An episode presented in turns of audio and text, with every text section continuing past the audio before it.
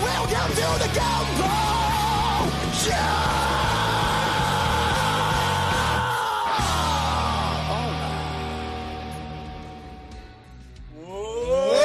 欢迎翻到嚟金炮。咦，今集到我咯喎，係啊。 咁咧，我就想介紹我最愛嘅 band 啦，就係 Arrange Seven Four。一我有生冇之愛，我有冇講錯名？冇啊少少嘛啦啱咯，有啲英國口音啊，美有啲口音係咁㗎啦係咁噶啦，啱㗎啦佢係泰籍啱㗎啦。我轉一轉啦，我叫我統稱做 A 七 X 啦。哎，好啊，呢個好啊，呢 à, 個好啊。簡單啲。咁咧，我就最主要咧係想介紹佢呢一隻碟。咁就冇話唔可以介紹 live 噶嘛，係嘛 live album。 ？live forever 可以，係啦。咁呢個咧就係佢哋嘅喺 Long Island 嗰度表演嘅一一隻碟啦。咁就係 Live in the LBC，係啦。冇記錯應該係 Long Island。Long Beach 啊，sorry，係啦係，Long Beach 嗰度哦，真係記錯咗喎，係你係啦係啦，Long Island 係酒名嚟 㗎係嘛？ You could have a Long Island iced tea.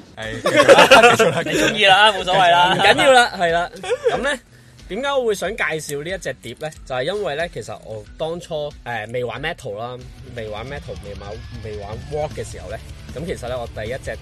聽嘅碟咧就係呢一隻，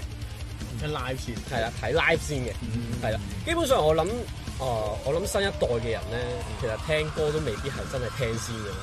其實好多都係會係睇下 YouTube，跟住之後睇下 live，哇，好正喎！跟住之後就 kick 入去，跟住就開始慢咁慢你籌行得幾前喎？嗰陣時都 K 啊嘅， 唔係講緊講講緊嘅係嗰一時嘅人都已經係咁咯，嗯係啦、因為嗰陣時就係我我啲 friend 啦，就介紹咗，哇！呢對 band 正喎，尤其是佢最後嗰首《A Little Piece of Heaven 嗯，》，咁咧就真係嗰首係好得意嘅，就覺得嗰首歌呢首歌咧，其實我覺咧得就一啲都唔 rock 啊，一啲都唔 metal 嘅，嗯但係咧呢首嘅編曲咧就好正。完全係，我覺得係基本上你就算唔本身冇聽開 metal 啊，冇聽開 rock 嘅歌嘅人咧，一聽呢只碟，一聽呢首歌，我諗你有着迷。即係所以，我係絕對推介呢一隻碟。佢呢一首歌咧就會用咗好多 orchestra 嘅編曲啦，嗯咁咧、就所以佢就唔會比喺之前誒、呃即係其實佢都有少少跟翻誒、呃 Metallica 誒、有一隻有一隻碟，我記得都係好似有啲誒、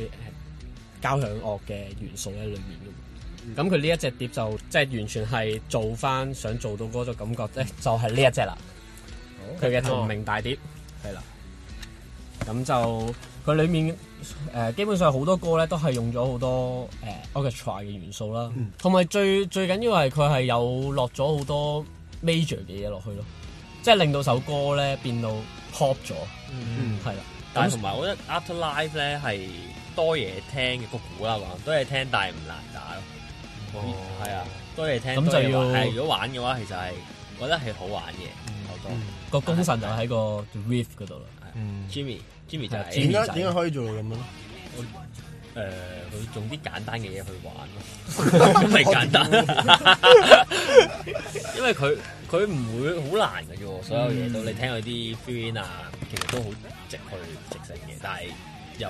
多咯，多多好多唔同 combination 去做 咯。所以嗰陣時咧，我初初打鼓咧，跟住你開 YouTube 咧，係好多人 cover A 唱片，係啊，其中一個係 Cobus 咯，有冇聽 Cobus 有啊 Cobus- Cobus 好 Cobus 正全部 A 唱片打晒咯。係真係咁好跟住你睇咧，佢仲話係好似係自學打鼓嘅，最初真係嗰啲 key 好好入，跟住慢慢打到有 endorsement，佢好似即係佢打上 A 七 X 出名咯，我覺得。佢上年係有再翻 cover，係啦哦，係啊，佢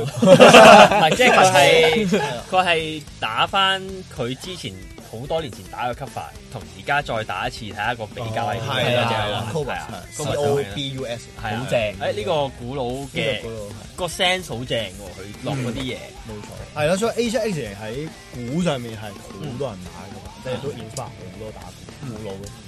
因為其實阿 Rip 佢啲鼓都好特別嘅，我覺得佢佢同埋佢，我覺得佢唱腔都好特別。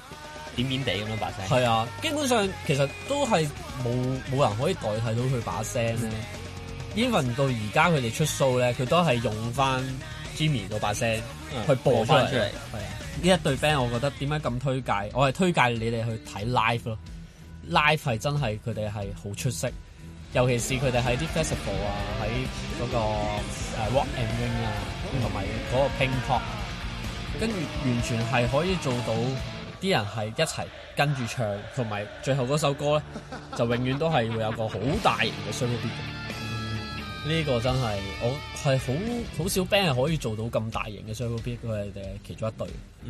同埋 A 七 X 咧，我自己覺得咧，佢咁容易去叫做 uplift 到啲觀眾咧，因為佢啲 melody 其實好好聽嘅，有時候，譬如好似你講呢只碟咁樣啦，譬如 Dear God 咧，我覺得係一個好正嘅一首歌咯，即係佢無論係即係佢有佢個木吉他個編排啦，跟住佢即係成首歌最即係成個 flow 都係我覺得。即係佢唔係好 metal 當然，但係佢係一個好好聽嘅一首歌咯，即係而且係好誒，即係會令到令到啲 fans 係會可以一齊唱啊，或者一齊行啊咁同埋佢都做好多誒啲、慢歌咧，去吸納多啲係啊唔同嘅觀眾群、聽聽眾群啦，即係 Sister Day 啊樣。係係 Sister So Far Day，So Away 啊 Far Away 啊 Away，So Far Away 經經典典啊 pop 少少，係啊，即係易入口啲嘅歌去吸多少少嘅觀眾，再帶翻佢哋再聽佢本身玩開嗰啲嘢咯。我大家自己點睇都幾中嗯意 vocal 把聲，因為即係我覺得誒 vocal 嘅聲分好多種啦。但係如果你係想學老味濃嗰種咧，呢個我覺得係要誒、即係學下 M Shadow M 嗯 Shadow 把聲咯，係冇錯 Hard Rock 味重啊，我覺得係嗯係啊佢佢佢把聲係要鑽研佢呢種聲，然之後帶你自己啲老味嘅聲。滄桑。係啊係不過我一開頭唔係好中意佢把聲。跟住咧，佢佢一開頭把聲我嫌，因為我以前係二聽三仔聽聽開嗰啲即係亞歷山大啊嗰啲，哦啊，即係啊問 Alexander 緊問緊， 係啊，我問緊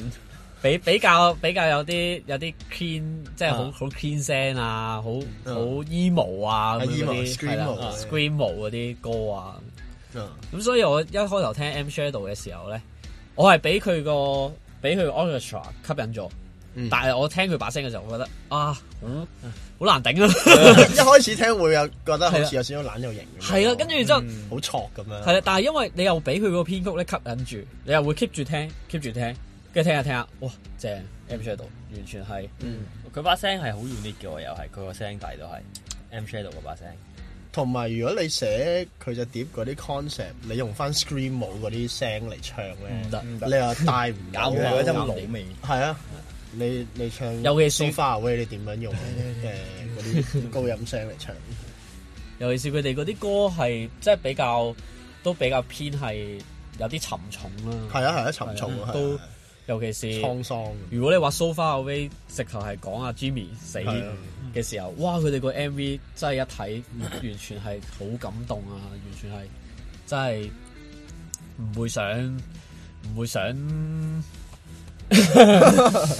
明唔啊，會想再唔聽落去啊！會想再唔聽，即 係想再聽落去啊！ 雙重否定嘅。歡迎嚟到呢度嘅中文堂。錯咗 grammar，